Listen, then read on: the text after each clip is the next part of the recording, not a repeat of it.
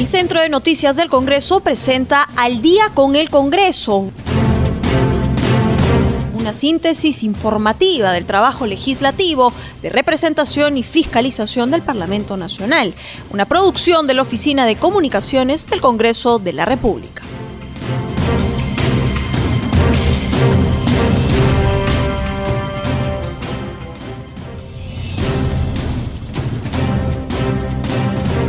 Amigos? Muy buenas noches, bienvenidos al programa Al Día con el Congreso. Hoy es martes 10 de noviembre del 2020, Anaís, tenemos un programa especial debido a que hoy día juramentó como nuevo presidente de la República.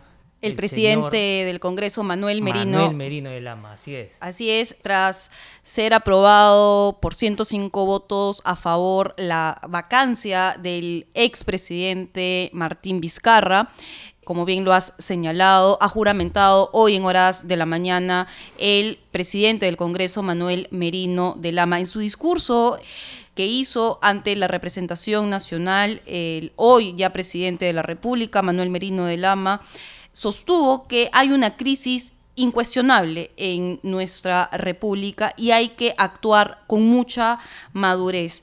Él también sostuvo y ha garantizado que se va a respetar el calendario de estas elecciones electorales ya convocadas por el expresidente Martín Vizcarra, las cuales tendrán fecha en abril del año 2021. ¿Qué te parece si escuchamos el fragmento de esa parte del discurso del el actual presidente Merino de Lama?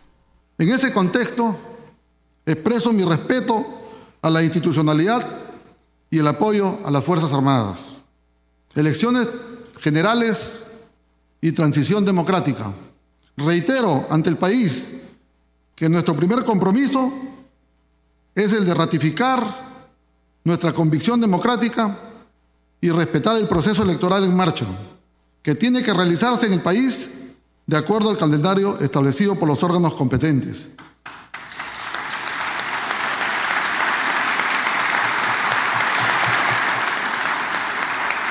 Nadie puede cambiar la fecha convocada en las elecciones del 11 de abril del año 2021.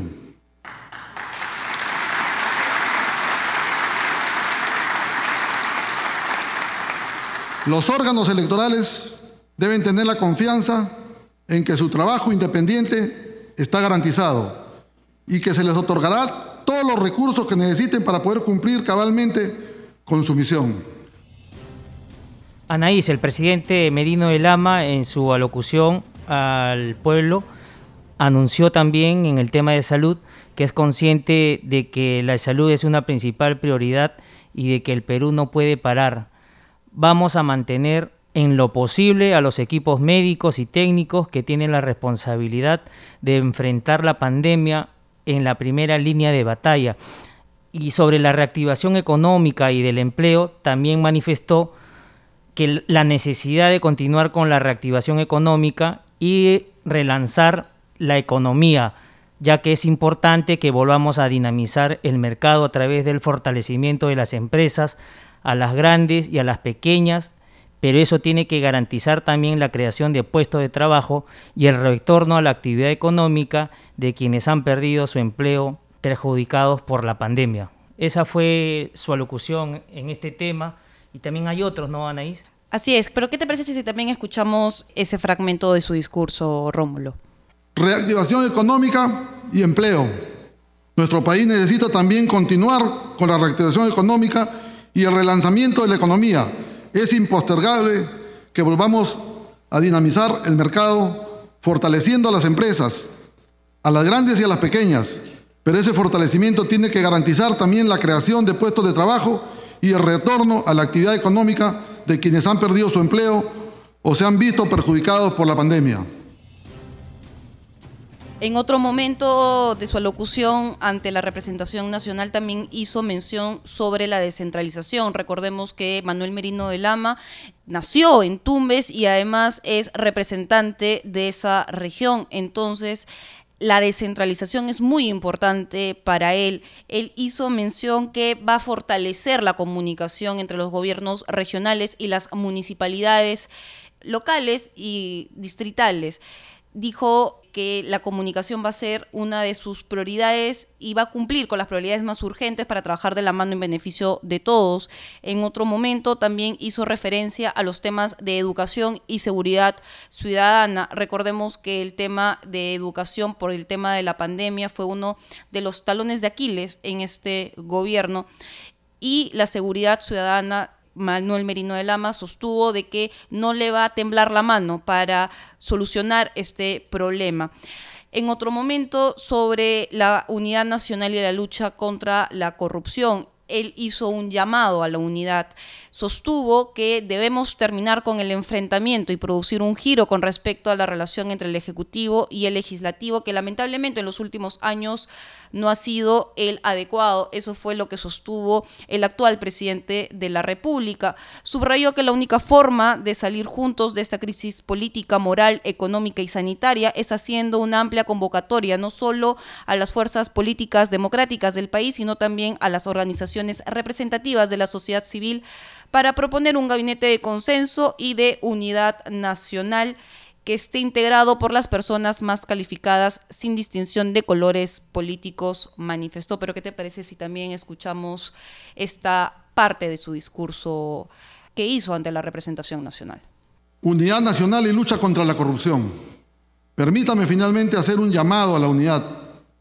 Debemos terminar con el enfrentamiento y producir un giro con respeto a la relación entre el Ejecutivo y el Legislativo, que lamentablemente en los últimos años no ha sido lo adecuado.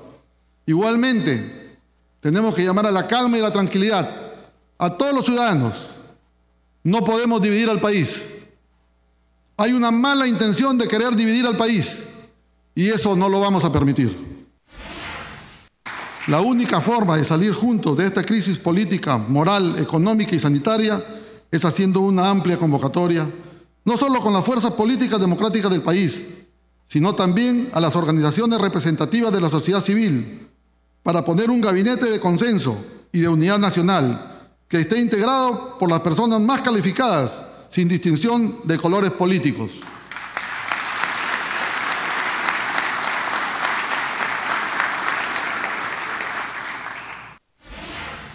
Nuestro compromiso es llevar adelante una transición democrática. Provengo de un partido cuya historia está vinculada a la defensa, a la defensa de la democracia.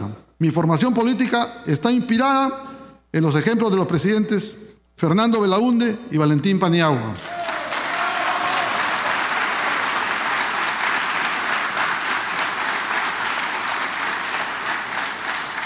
A quienes nadie se les puede señalar como inmorales o corruptos, por eso, en nombre de ellos, nuestro compromiso también está con la lucha implacable contra la corrupción y con el manejo transparente en la gestión de los recursos del Estado. El diálogo democrático y la búsqueda de consensos es lo que ha caracterizado nuestro paso por la presidencia del Congreso en los últimos meses.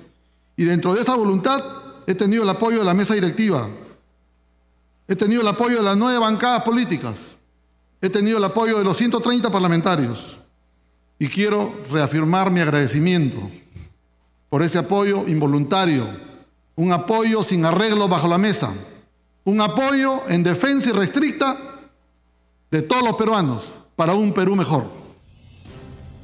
Anaís, este fue el discurso del presidente Manuel Merino de Lama, quien se refirió a temas de salud, reactivación económica y el empleo, descentralización Educación y Seguridad Ciudadana, Unidad Nacional y Lucha contra la Corrupción, y tras su juramentación, bueno, ya se retiró del recinto parlamentario con destino a Palacio de Gobierno. Rómulo, continuando con el programa, estamos en la línea telefónica con la congresista María Teresa Cabrera, tercera vicepresidenta o no sé si llamarla segunda vicepresidenta del Congreso, congresista para que nos explique cómo va a ser la nueva composición de la mesa directiva tras ya la juramentación del presidente Manuel Merino de Lama, que ha dejado ya el puesto de presidente del Congreso. Bien, buenas noches, Rómulo, Anaís, qué gusto. Eh, bueno, sucede que para que este, en este eh, gobierno de tránsito, el, el señor presidente del Congreso no deja de serlo, porque es precisamente bajo esa condición que él está asumiendo la mayor investidura, ¿no? De nuestro Perú. O sea, ser el presidente de la República. O sea, él no deja de ser, sino que asume ahora eh, como presidente encargado del Congreso el primer vicepresidente, por consiguiente el segundo eh, segundo vicepresidente Guillermo Aliaga sube como primero y bueno, y yo en mi condición de tercera subo como segunda vicepresidenta del Congreso. Pero hay que dejar en claro eso, ¿no? Que el presidente de la República, eh, él es, o sea, la condición es que él sea presidente del Congreso. Es su condición, es su cargo original y es como va a estar la mesa. Congresista, tras esta juramentación, el actual ya presidente de la República ha hecho una convocatoria de un gabinete de consenso y una unidad nacional y ha garantizado justamente unas elecciones limpias en caras del 2021. ¿Qué opinión le merece ya este discurso, aunque breve, un discurso corto y conciso? La verdad que una de las características de nuestro señor presidente de la República, Manuel Merino de Lama, es que es una persona bastante sencilla y una persona de consenso y que yo estoy segura que va a llegar al pueblo en la forma directa como este se merece.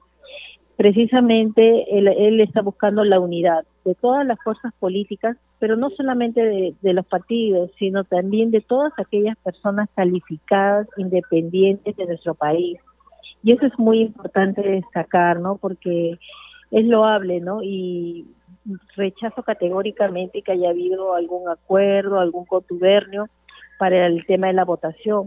Y también es, es menester señalar que, ha dejado en claro que las, eh, la fecha de las elecciones se van a verificar el 11 de abril del año próximo.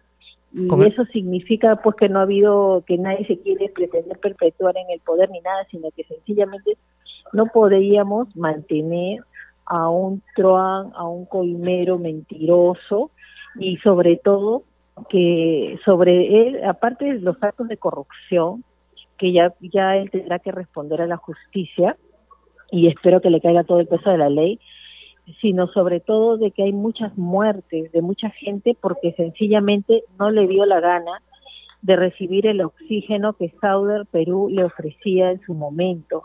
Es más, yo le cursé un oficio para la reactivación de la planta de la Oroya y nunca lo contestó. Y seguramente porque habían otros tipos de intereses y ya sabemos él bien cómo opera, ¿no? Entonces, este, la verdad, eso cómo se llama delito de lesa humanidad. Y entonces esa indolencia, esa indolencia ya la tendrá que juzgar hasta nuestro Señor. Congresista Cabrera, muy buenas noches. En torno a la composición de los ministros, ¿cree usted que esta debería ser de ancha base? Sí, el presidente de la República, Merino, así lo ha señalado en su discurso, ¿no? Que, que esta va a ser de amplia base, que va a buscar el consenso, la unidad ¿no? A él no le va a importar que seas de tal o cual partido, no le va a importar si votaste en contra o a favor de la vacancia, lo único importante es el Perú. Congresista, hoy más que nunca el país necesita de personas idóneas para enrumbarlo. Hemos visto que la Bolsa de Valores de Lima ya abrió en negativo, el dólar se ha disparado cuál debe ser el perfil, por lo menos, del el titular de la cartera de Economía y Finanzas, muy importante hoy, en plena pandemia internacional. Bueno, en principio, que no sea un hijito de papá, como venido ocurriendo con la ministra, que cada vez que uno le preguntaba nunca te sabía dar una respuesta y solamente te decía, me remito al informe técnico que han hecho los técnicos, o sea, la famosa respuesta mirando el celular, ¿no? Bastante lamentable. Entonces tiene que ser una persona con un perfil, un profesional calificado, eh, intachable y con experiencia, ¿no? Con experiencia en, la materia. No necesitamos gente que entre a aprender ni experimentar con el dinero de todos los peruanos. Congresista Cabrera, y en torno al tema de la nueva ministra o ministro de Justicia, ¿cree usted que debería de continuar con lo dejado por la ministra saliente o debería de ya llevarse una gran reforma de la justicia? Bueno, en realidad teníamos una ministra que daba pena, ¿no? Que imagínese presentar una demanda competencial ante, ante el TC para supuestamente impedir la primera vacancia, o sea, ya eso dejaba mucho que desear, ¿no? Su, su falta de formación, conocimiento jurídico, o cuando este comenzó a hablar y, y señalar a diferentes medios de que había sedición, ¿no? O su último comentario cuando ha dicho que si es vacado el presidente, ella también renunciaría, ¿no? Entonces, este, muy diminutos conocimientos, en realidad necesitamos una persona que sepa de, de, leyes, que conozca el ordenamiento jurídico, pero que sobre todo conozca los sistemas de justicia, los sistemas penitenciarios, entonces, este, y también lo, el área de defensa del Estado, las procuradurías, el tema de fiscalía, ¿no?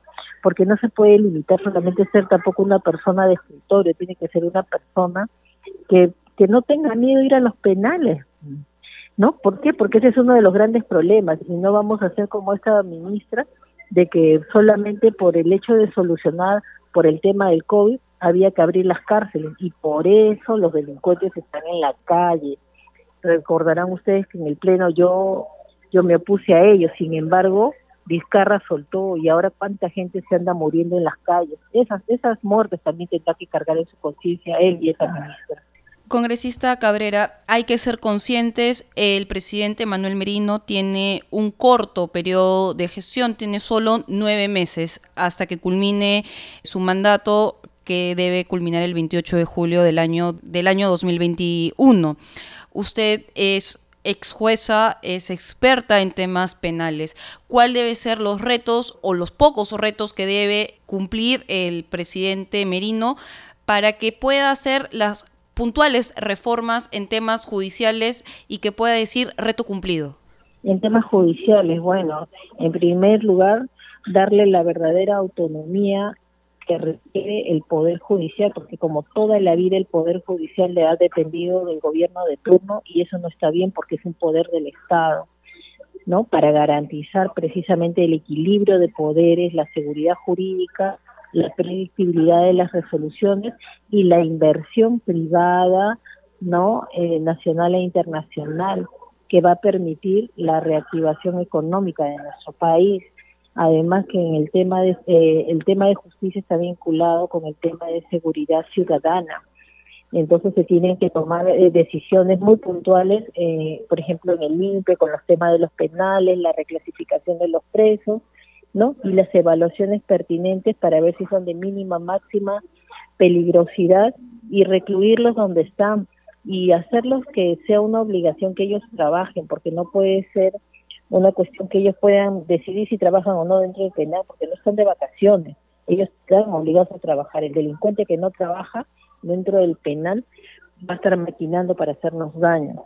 Eso en el tema de justicia, y hay muchas leyes, como la ley este contra la lucha contra la corrupción, el polígrafo para todos aquellos que están siendo investigados por corrupción, la disminución de las pensiones de jubilación a los sentenciados por corrupción, ¿no? Hay leyes muy puntuales, ¿no? Y también ahorita eh, debería verse un tema social muy preocupante, el tema del régimen CAR, ¿no? Que es muy nefasto dentro de la administración pública y yo espero que poco a poco con especialistas laborales y constitucionales se vaya viendo ese tema, ¿no? Y también en lo que es el sistema de pensiones. el tiempo es corto, pero cuando hay voluntad y ganas de trabajar ¿no? Como yo veo y creo que va a ser así, ¿no? Estoy segura de que al menos se va a garantizar a la población el tema de salud, el tema de alimentación, el tema de seguridad, porque la gente no solamente se muere del COVID, ¿no? sino también víctimas de la inseguridad. Congresista Cabrera, y en torno al tema de salud, el COVID, como usted bien dice, nos ha golpeado mucho, no, no solo al Perú, sino al mundo. ¿Qué perfil debería tener el nuevo ministro? Bueno, también una persona, un profesional en la salud que por lo menos tenga 20 años en gestión pública dentro del sistema de salud y una conducta intachable. Y aprovecho esta pregunta para señalar qué pena que ciertos líderes políticos como el señor eh, Julio Guzmán no le importe la gente que se contagie y esté invocando a reuniones. Y eso también constituye un delito, ¿no? Porque no olvidemos que estamos en emergencia sanitaria y no puede estar este promoviendo esas situaciones que además generan agresiones porque ya el día de ayer ustedes han visto que el congresista Ricardo Burga ha sido agredido y casi le han vaciado el ojo, ¿no? Y eso no es correcto porque los peruanos no se debe propiciar el odio entre los peruanos, al contrario, la unión. Congresista, uno de los grandes problemas que hemos tenido en los últimos años ha sido la gran tensión entre el Poder Ejecutivo y el Poder Legislativo. ¿Cree usted que esta tensión va a disminuir ahora que el saliente presidente del Congreso ha asumido las funciones de presidente de la República? Claro, lo que pasa es que como Martín Vizcarra no le gustaba, pues que le estuvieran sacando parte de su historia, pero todos deben recordar que los audios no salieron, no los fabricamos los congresistas, salieron de su entorno, de las mujercitas que trabajan a su lado, de su amiguito swing. Entonces, todos ellos fueron los que los habrían grabado, ¿no? Y habrían hecho comentarios respecto a su persona y cómo se venía trabajando y operando dentro del gobierno. Entonces, la molestia, la aflicción que él sentía, nosotros no nos podíamos quedar de brazos cruzados ante, ante hechos tan delicados donde se le involucra en temas de coimas, donde hay colaboradores eficaces, hay testigos, hay fotos, hasta el, hasta el extremo de negar una foto, de no reconocerse, y después ya un peritaje lo, lo aclarado que, que sí son fidedignas, o también el hecho de, de los WhatsApp que vimos recientemente el día domingo, ¿no? sus conversaciones con una persona donde se muestra total, que es su total amigo, ¿no? Y después decir que apenas lo conocían. Entonces, mucho cinismo y sobre todo el tema de las conversaciones, los correlatos que ello contiene, donde todo pues se da cuenta y no hace más que corroborar las declaraciones de, todas esas personas aspirantes a colaborador eficaz. Entonces, seguramente él le andaba, disculpen la expresión, con la pata levantada, ¿no? Queriendo este atacarnos, pensando que nosotros lo queríamos atacar cuando no era así. Lo que nosotros teníamos que hacer y eh, a, través de la Comisión de Fiscalización en encontrar la verdad y no para equiparar a una investigación judicial, sino solamente como un tema de control político, porque debe entenderse que el Congreso precisamente es el foro político más importante y acá la responsabilidad penal no se ve, no hay duplicidad de funciones, lo único que queríamos ver era su conducta ética porque quien nos gobierna tiene que tener eso, pues ética. Para él, necesitaba que el TSE interprete qué cosa es incapacidad moral, pero yo la tengo bien clara, porque la moral no pasa de moda. Este, ya tenemos nuestros preceptos cinca, Amasuya, Amaqueya, Mayuya, ¿no? Y eso no va a pasar de moda, porque el ser mentiroso, el ser ladrón, el ser ocioso es malo, ¿no? El ser el meteuña, el raterillo, ¿no? Entonces, este, no, no, no pasa por ese lado. Encima de que para mí también ha ejercido violencia psicológica contra su mujer, porque como todos hemos escuchado como su, su la señorita de su confianza de su entorno diciendo que la otra secretaria andaba pidiéndole un hijo, ¿no? Entonces imagínense cómo se habrá sentido hasta su esposa. Y eso también tiene que ver con la ética. O sea, era una persona, pues, este, teníamos ahí un mentiroso, mitómano, picaflor, ¿no? Encima este con amiguitos a los que sí les dejaba entrar con secundario, otros no. Entonces, una persona que, que no estaba a la altura para ser nuestro presidente de la República. Congresista Cabrera, ¿cuál cree usted que será ya el final de la situación penal del expresidente Martín Vizcarra. Se dice que la Fiscalía podría activar algunas medidas coercitivas en su contra en caras de las investigaciones que tiene en curso. Espero que lo haga, porque si bien es cierto, hay investigaciones preliminares que recién han sido iniciadas como la del doctor Juárez Atoche, a la que la doctora Zoraida Valer le ha quitado el proceso para que lo vea otro equipo de fiscales, ¿no? Este, no olvidemos que ella viene arrastrando él no fue elegido por los peruanos, él llegó por este, a ser presidente por ser desleal con PPK, ¿no? A quien lo, quien lo llevó en la plancha presidencial. Y eso nuevamente lo califica pues de su falta de ética, ¿no? Entonces, este, él tiene que responder por el caso Chinchero, por Lomas de Hilo, por ese hospital de Moquegua, ¿no? Entonces, este, ahí ya son investigaciones que ya vienen desde antes, antes de que él asuma la, presidencia. Así que yo espero, y vamos a estar vigilantes, que la Fiscalía pida las medidas coercitivas tanto más si él dice que se va a llenar a las investigaciones, que le dé para empezar su impedimento de salida del país y que se proceda al embargo de sus bienes. ¿Por qué? Porque esta persona puede hacerlos desaparecer. Imagino que ya habrá estado en eso, por eso en su afán de quererse quedar en el poder. Congresista Cabrera, muy amable por sus declaraciones a CNC Radio del Congreso y Radio Nacional. Estaremos atentos, pues no más adelante sobre los temas de actualidad parlamentaria y que nos gustaría tenerla también en estudios un día de estos para hablar en, en amplitud diversos temas de la coyuntura parlamentaria. Congresista Cabrera. Con mucho gusto. Gracias. Gracias Rómulo, Anaís. Gracias a ambos. Anaís, nos vamos a un corte comercial y ya volvemos con más en Al día con el Congreso.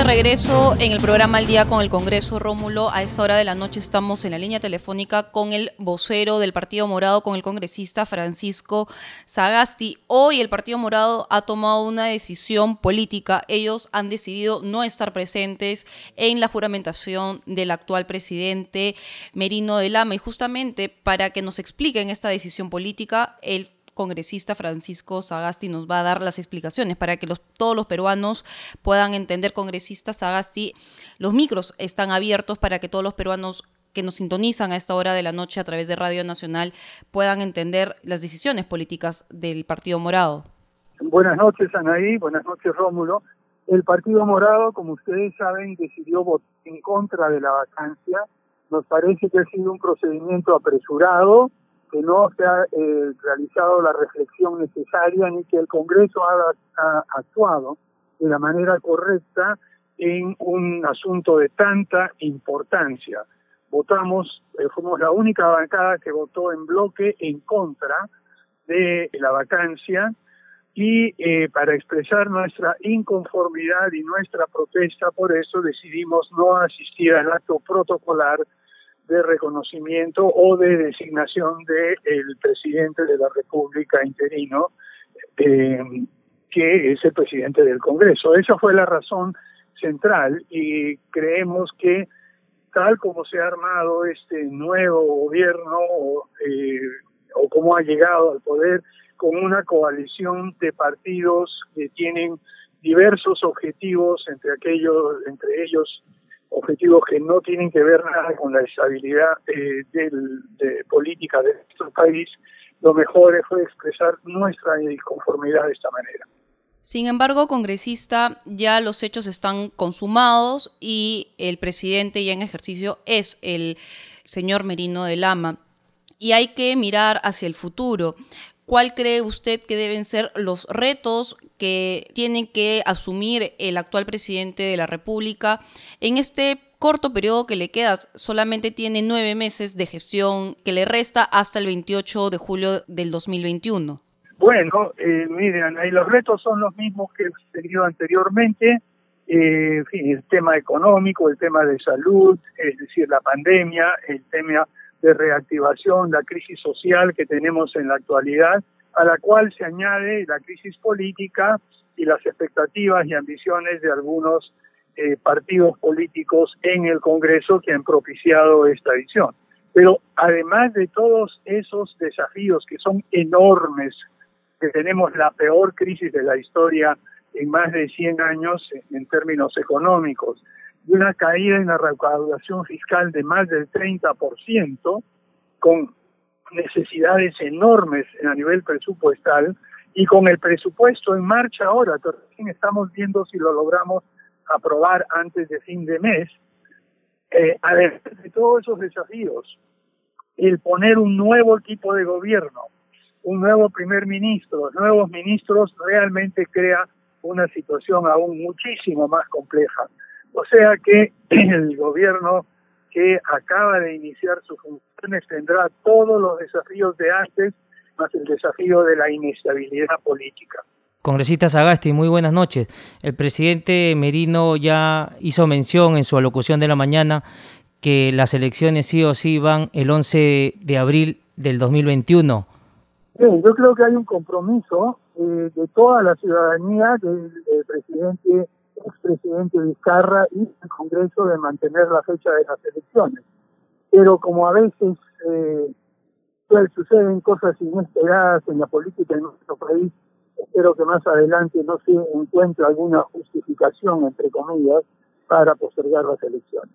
Congresista, justamente estaba hablando de algunos retos que tiene que asumir en este corto periodo que tiene el presidente Manuel Merino, entre ellos en este contexto de una caída en la recaudación fiscal. ¿Cuál cree usted que tiene que ser el perfil del ministro de Economía, que es una de las carteras posiblemente la más sensible en este contexto de pandemia internacional que estamos viviendo actualmente? El, perfil tiene que ser que garantice un, poner una barrera infranqueable al populismo económico que vemos rampante en el Congreso. Tiene que ser alguien con suficiente carácter para aconsejarle al primer ministro y al presidente de la República eh, que resistan estos embates del Congreso y hacer algo bastante difícil de hacer, porque el propio presidente ha sido opuesto por el Congreso y por estas bancadas que están exigiendo medidas absolutas justamente hay un gran reto que tiene que tener el poder legislativo y el poder ejecutivo, y es que eh, la controversia o el conflicto que hay es que parte de que eh, los proyectos de ley que observaba el poder ejecutivo nacen de que el poder legislativo estaba sacando leyes que tenían una connotación de una reivindicación social y me refiero en concreto en leyes como por ejemplo el tema de la ONP o los temas de la devolución total de, las AFPs, entre otros. Ahora, ¿qué hacer con estos temas? ¿Cuál va a ser el actuar del presidente Manuel Merino con relación a estos este, temas en concreto? Mire, Anaí, no sé cuál va a ser la reacción del presidente Merino pero lo que planteo es que la reacción del Ejecutivo debe ser ponerle un párale a, estos proyectos que simple y llanamente no son reivindicaciones sociales, son eh, realmente eh, eh, elucubraciones y diría yo, más que elucubraciones, iniciativas de algunos congresistas que dicen interpretar el sentir de la ciudadanía. Es correcto y nosotros planteamos como Partido Morado una serie de proyectos que ayudaban a resolver los problemas de los ciudadanos que no van a tener una pensión, sea ya en la ONP o en las AFPs, en el sistema privado, y por lo tanto proponíamos una devolución de un monto razonable que no amenazara la continuidad de los a quienes están recibiendo ya pensión o que próximamente van a estar en esa condición. Lo que se ha aprobado son proyectos que prácticamente hacen desaparecer la ONP y ponen en peligro las pensiones de más de 600 mil adultos mayores que no tienen ninguna posibilidad de volver a trabajar. En esas circunstancias, lo apropiado es eh, ponerle un párale y observar esas. Yo espero que quien esté al mando de Economía y Finanzas, el primer ministro y el propio presidente Merino, en su nuevo papel, ya no papel de presidente del Congreso en que tiene que articular las demandas y planteamientos de diferentes bancadas, pero ahora como cabeza del Ejecutivo tiene que pensar en más grande, tiene que pensar en un sentido más amplio y ver el bienestar de todo el Estado y oponerse a este tipo de medidas que desgraciadamente parecieran ser beneficiosas, pero al final van a terminar perjudicando a la mayoría de los ciudadanos. Congresista Sagasti, y en torno al perfil del nuevo premier que debería entrar en estos últimos cinco meses que le queda al gobierno, ¿usted más o menos nos podría dar una idea? Mire, no tengo mucha idea. Eso recuerde usted. El presidente del Consejo de Ministros es una persona que tiene que trabajar estrechamente con el presidente de la República y con todos los ministros. El perfil dependerá de lo que el presidente de la República quiera poner allí y lo que él considere conveniente. Es un poco difícil para una persona como yo que se ha opuesto a este tipo de eh, medidas como la vacancia, tratar de recomendarle eh, algún perfil a quien creemos no ha debido estar en la situación en que se encuentra ahora. Sin embargo, congresista Sagasti, el presidente Merino ha hecho un llamado de consenso, de unidad a todas las contiendas políticas, incluida ella al Partido Morado. ¿Cuál sería la respuesta de esta agrupación política ante ese llamado de unidad? me parece muy bien que esa sea la actitud que tiene el nuevo presidente. Nosotros siempre estamos dispuestos a escuchar, pero queremos ver gestos concretos antes de cualquier llamada queremos ver, por ejemplo, que se, ni siquiera se ponga en agenda la posible liberación de eh, el líder de UPP. Queremos ver que no se acepten proyectos populistas. Queremos ver, eh, queremos ver realmente que si lo que quiere hacer es un llamado a la unidad, tiene que demostrarlos con gestos concretos ahora y no solamente con planteamientos de carácter general, que son realmente muy interesantes pero en su discurso esta mañana, eh, a la hora de asumir el cargo de presidente de la República, habló de temas muy generales en los cuales todos estamos de acuerdo, dijo varias veces hay que, hay que, y por Dios, eh, ya alguien que tiene el cargo más alto no tiene que decir hay que, tiene que decir voy a hacer tal cosa. Entonces nosotros esperamos gestos muy claros y muy concretos. Desde el Congreso estaremos vigilantes estaremos atentos para evitar cualquier cosa que pueda eh, perjudicar a la ciudadanía aún más, Anaí. Congresista Sagasti, en horas de la mañana, el abogado Edison Félix Tito Peralta presentó una acción de amparo en torno a la vacancia presidencial. ¿Usted cree que esto prospere?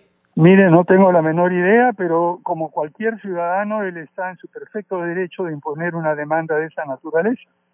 Veremos cómo actúa el Poder Judicial y veremos cómo actúan las instancias eh, correspondientes. No, quisiera adelantarme para especular sobre ese tema. Finalmente, congresista Sagasti, el expresidente Martín Vizcarra ha dicho ya ante los medios de comunicación que se va a poner a derecho, se va a poner ante la fiscalía y se va a someter ante este proceso de investigación.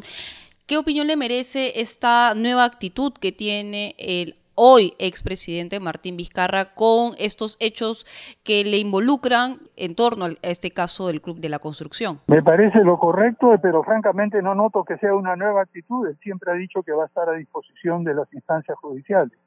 Así que me parece muy bien, pero no considero que sea una cosa nueva, Muy amable congresista Sagasti por estas apreciaciones este ante CNS Radio y Radio Nacional y sobre todo esta posición que tiene y esa aclaración que, nos ha dado sobre el por qué no estuvo el, toda la bancada en esa sesión solemne en el Parlamento Nacional. Muy amable. Muchas gracias a usted y a todos los oyentes. Muy buenas noches y seguimos en contacto en una próxima oportunidad. Hasta luego. Anaí, si continuamos en el programa, estamos en línea telefónica con el congresista Rolando Ruiz, integrante de la bancada de Acción Popular, para hablar sobre el tema de la vacancia presidencial que ya fue, el tema ahora de la presidencia que está asumiendo el señor Merino de Lama y el futuro político del partido. En estos cinco meses que le queda de, de gobierno, señor Ruiz, ¿cuál cree usted la postura que tomará el señor Merino en cuanto a los pocos meses que le quedan para que encamine la, el país? Bueno, corrección, ocho meses y un poco más. El tema es de que estos momentos que vive el país es un momento bastante crítico, no solamente por lo que sucedió ayer, sino por lo que hemos estado viviendo desde que el inicio de la pandemia, ¿no? No provocado lógicamente por el Congreso ni por el Ejecutivo, pero hay muchas cosas que se han hecho mal muchísimas cosas que se han hecho mal, empezando por el tema de la salud, empezando por el tema del control de la pandemia en sus inicios, porque debe de hacerse eh, el control en primera fase y recién se atacó ya en tercera fase, cuando ya los pacientes pedían oxígeno antes de morir. Entonces, esa ha sido una de las fallas más grandes que podría haber tenido el gobierno de Vizcarra. ¿Por qué? Gracias a eso estamos en el primer lugar de muertes a nivel mundial. Entonces, esas cosas, más las mentiras digitadas todos los días en cada discurso que daba el presidente Vizcarra en ese entonces, eran mentiras al país. Que los bonos por aquí, que el por aquí, para el Perú profundo, a las regiones, a las provincias, a los distritos alejados, no llegó nunca eso, empezando desde las canastas. Y la comparsa que algunos gobiernos regionales y algunas municipalidades han hecho con el ejecutivo del señor Vizcarra ha sido evidente, ¿no? Solamente les llamaban para darles un chequecito y se iban tranquilos a su región. Pues eso tenía que cambiar. A nosotros nos han elegido para combatir la corrupción y eso es lo que hemos hecho ayer. No hemos hecho otra cosa más, es más, nuestra el, mandato constitucional nos indica que tenemos que hacer un control político, tenemos que eh, fiscalizar y en ese orden de cosas hemos actuado. No nos hemos salido de la constitución política del país. Más bien, más bien, este, el que gritaba todos los días eh, que está aferrado a la constitución y que está combatiendo a la corrupción es el que lamentablemente al final ha salido pues manchado por la corrupción y haciendo asalto de matas de la de la Constitución. Congresista Ruiz, buenas noches. Usted es representante de la región San Martín y esa región estuvo en cuarentena por más de cinco meses. Entonces, todo este balance que nos está diciendo es porque usted lo ha vivido en carne propia, dado que su región estuvo en cuarentena, vuelvo a repetir, por más de cinco meses y sobre todo sufrió la escasez de oxígeno y de medicinas. Y recordemos las imágenes de las personas que estuvieron prácticamente buscando oxígeno, desesperadas para poder atender a, los pacientes y a sus familiares. Así es. Yo tuve la mala suerte de viajar con el primer Ceballos en ese, en ese momento a mi región San Martín. Y ahí me encontré con dos de mis colegas parlamentarios de San Martín y dos de Loreto. Fuimos a una reunión y en ese momento la emergencia venía del MINSA, en el sentido de que dos bebés de aproximadamente un mes cada uno no tenían oxígeno y se estaban muriendo. Imagínense la desesperación nuestra que sabemos de las necesidades que vive nuestro pueblo. Le invitamos al, al Premier Ceballos para que vaya allí. No quiso ir dijo que está llegando el oxígeno de Pucallpa y el oxígeno de Pucallpa llegó cuando los niños ya se habían muerto, después de cinco horas, en horas de la noche. Entonces, este tipo de irresponsabilidades, este tipo de personas que lamentablemente no, no todos este, eh, han estado trabajando con el señor Vizcarra es lo que ha hecho de que el país esté ahora de cabeza. Lógicamente que el adormecimiento de nuestra sociedad civil, de nuestro pueblo, se ha dado, ha dado lugar a que estén ahora mm, confundidos con esta situación, ¿no?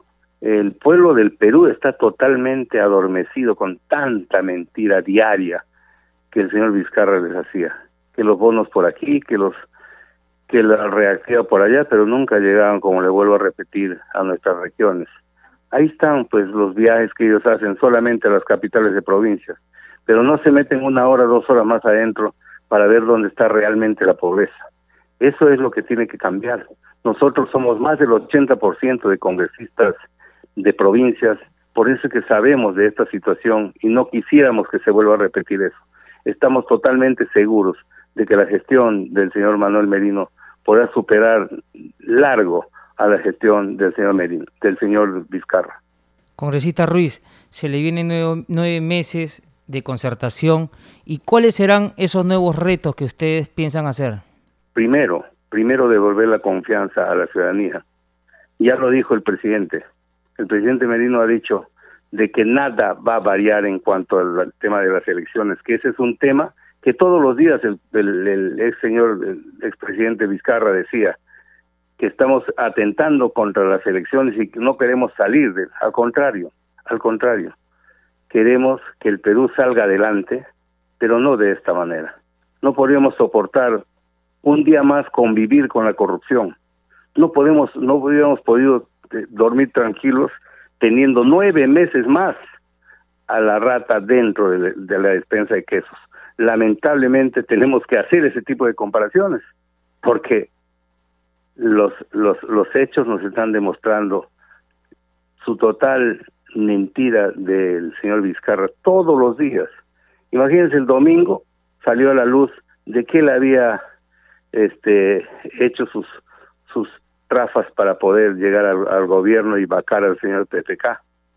También él dijo que no se había reunido con el señor Tamayo y sin embargo ya salió a la luz de que sí esas fotos no han sido trucadas como él decía en un principio. Entonces, ahí está la demostración clara de esta situación. Lógicamente, como vuelvo a repetir, el adormecimiento que han hecho el trabajo mediático de mucha prensa que ha estado trabajando de esa manera, ¿no? Coludido con un gobierno corrupto como este, ha, vendido otra cosa al país. Pronto se van a dar cuenta que no fue tan tan cierto lo que decía el señor Vizcarra. Muy pronto, muy pronto. Si no se han dado cuenta ya. Pero lógicamente que los eh, digamos las personas que quieren hacer vivir en zozobra al país aquellos que lamentablemente viven haciendo caso a lo que les dicen del extranjero, esos famosos lobbies, esas, ese, esas famosas eh, instituciones eh, que vienen de afuera del país, que son las ONGs, son lo que están haciendo tanto en el país. Hace poquito hemos tenido que archivar un tema muy peligroso para el país, que nos querían quitar la mitad de nuestra Amazonía, totalmente la Amazonía, el famoso Tratado de Escazú nos dimos cuenta a tiempo y ese es un tema que lo han estado queriendo meter por debajo de la mesa. Nos hemos dado cuenta a tiempo y felizmente se archivó. Esperemos que no vuelvan a levantar ese tipo de cosas para perjudicar a nuestra patria. Congresista Ruiz, hoy en todas partes del país han habido diversas manifestaciones en contra de la vacancia y también en contra de la asunción del presidente Manuel Merino de Lama. ¿Cuál sería el mensaje más bien del Partido de Acción Popular para llamar a la tranquilidad del país y sobre todo a la unidad de todos los peruanos? Mira, lamentablemente o felizmente para el Perú a Acción Popular le ha tocado siempre los momentos más difíciles y siempre hemos salido airosos, siempre, siempre. porque Hemos tenido dictaduras en las cuales eh, el segundo gobierno de Velasco tuve que volver a ordenar la casa después de una dictadura de 12 años de, Velasco. Y, y ahora, eh, bueno, Valentín también en una situación bastante difícil para acabar con el Fujimorato, ¿no? Ahora esta situación para acabar con un dictador camuflado que ha estado saqueando prácticamente al país. Bueno, es un tema que lo demostrará la justicia, pero este, las evidencias nos dicen claramente de que ya con él tenemos seis expresidentes comprometidos con la corrupción. Y eso en realidad le hace mucho daño externamente e internamente a nuestra patria. Por eso, a nosotros nos eligieron para desterrar la corrupción estamos iniciando a hacerla. Si no la hacemos ahora, no la hacemos nunca. Por eso es que nuestro pueblo peruano necesita realmente eh, devolverle la confianza de los políticos. no Nuestra gente está totalmente desconfiada, especialmente del Congreso. Y le estamos demostrando, le estamos demostrando que lo que hacemos dentro del Congreso es para ellos, para el pueblo en general, para los que más necesitan estamos haciendo leyes en favor de ellos, la ONP, la AFP, el CAS y la situación más, este, el, tema de los sueldos para los enfermeros, para los médicos, una serie de cosas que han pasado desapercibidas. Se saca eso hoy día y mañana la traba del ejecutivo para para este para no pasar, para rechazar.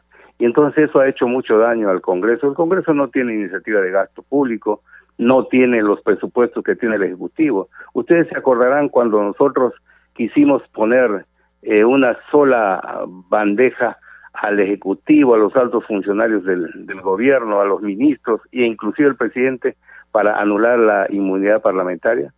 Todos pusieron el grito en el cielo. Ahora nos damos cuenta por qué. Ahora ciertamente el Perú tiene que darse cuenta por qué. Y esas son cosas que hacemos en favor de las grandes mayorías no en favor del Congreso. Al contrario, nos han elegido, como vuelvo a repetir, para erradicar la corrupción y eso es lo que estamos tratando de hacer. Congresista Ruiz, muchísimas gracias por haber estado con nosotros en el programa Al Día con el Congreso y bueno, ya tendremos una nueva oportunidad para conversar con usted sobre estos y diversos temas. Muy amable. Muchas gracias a ustedes. Rómulo, llegamos al final del programa Al Día con el Congreso. Con nosotros será hasta el día de mañana. Hasta luego, amigos, y muchísimas gracias por haber estado con nosotros en el programa. Hasta la mañana. El Centro de Noticias de Congreso presentó al día con el Congreso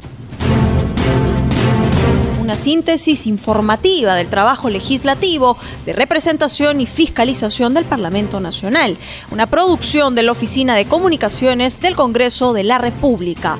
Los invitamos a visitar nuestras redes sociales y sitio web www.congreso.gov.pe.